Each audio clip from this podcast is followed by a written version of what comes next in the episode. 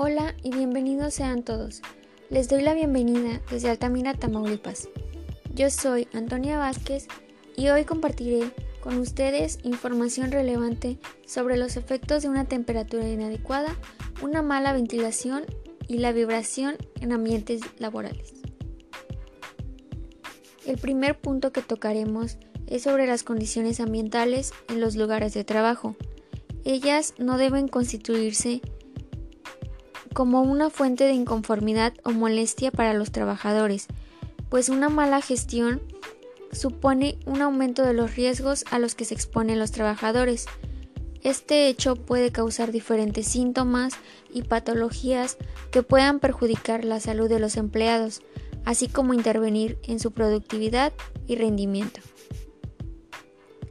Si no se cumplen con las obligaciones establecidas y no se siguen medidas de seguridad y prevención de riesgos, los trabajadores corren un peligro de sufrir alguna de las consecuencias por una mala gestión de la temperatura. un ejemplo de ellas sería el estrés térmico, que es una de las consecuencias más comunes que ocasiona la exposición a una temperatura inadecuada en un puesto de trabajo. La aparición de este problema se debe a diversos factores, como por ejemplo el calor metabólico, la intensidad de las tareas que desarrollan, la humedad y la velocidad del aire, y hasta la vestimenta, que puede ser algo increíble, pero si no es la, el uniforme o el equipo de trabajo este, adecuado para cada ambiente, puede ser un una consecuencia por una mala gestión de temperatura. El segundo punto que tocaremos es sobre la mala ventilación, que esta es una de las principales premisas que se estiman en un ambiente profesional. Esto quiere decir que lo que se espera es que en cada ambiente laboral exista aire de calidad. Se dice que el aire de calidad puede mejorar el rendimiento de los trabajadores. Eh, la calidad del aire en interiores depende mayoritariamente de la ventilación en el trabajo. Eh, se estima o se menciona que los sistemas mecánicos pueden combatir principalmente los contaminantes del aire que se originan en nuestros centros. Tanto en entornos profesionales, eh, industriales, también como en oficinas, la ventilación en el trabajo puede asegurarse con acciones como por ejemplo aumentar la renovación y circulación del aire interior. Esto es para ambientes en los que el aire se ensucia con frecuencia. También se, una de las acciones que pueden tomar es instalar sistemas de ventilación mecánica, que esto es una gran ventaja pues si hace calor, una renovación del aire puede facilitar la refrigeración.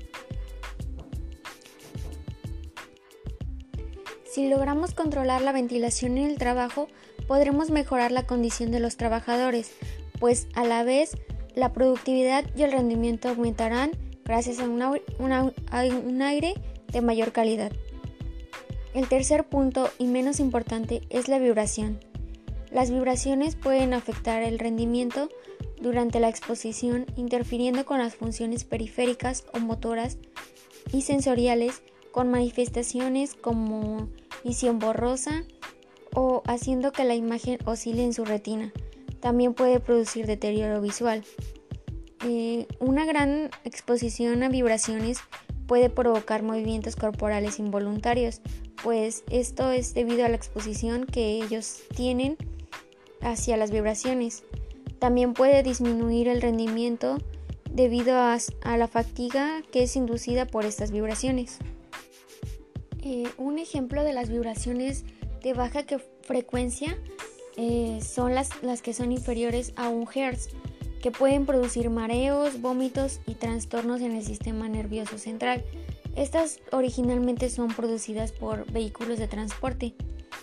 Otras, otro tipo de vibraciones de baja frecuencia son los que van de 1 Hz a 20 Hz, que estas pueden producir mayores trastornos, por ejemplo, de la visión, lumbalgias, hernias y pinzamientos discales. que son originarias por manejo de carretillas, maquinaria de obra, vehículos industriales, etc. Y otro tipo de ejemplo de vibraciones son los de alta frecuencia, que llevan de los 20 a los 1000 Hz. Estos se pueden originar calambres, lesiones, aumento de enfermedades y se sufren a partir de trabajar con herramientas rotativas o percutoras. Esto ha sido todo, espero que les sea de mucha ayuda y de mucho interés. Saludos.